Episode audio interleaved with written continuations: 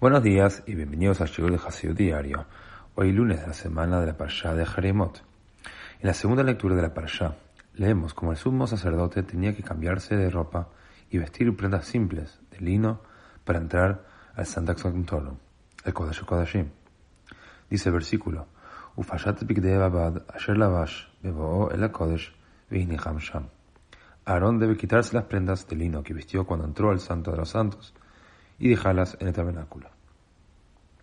El Rebbe nos enseña en Kutesi Tome 28 que las prendas de lino vestidas por el sumo sacerdote en Yom Kippur no deben ser usadas nunca más. La razón para esta regla es que cuando una persona se arrepiente sinceramente, se transforma en una persona nueva. En la medida que la esencia de Yom Kippur es el arrepentimiento, las prendas usadas por el sumo sacerdote para realizar los rituales de ese día tenían que ser nuevas cada año.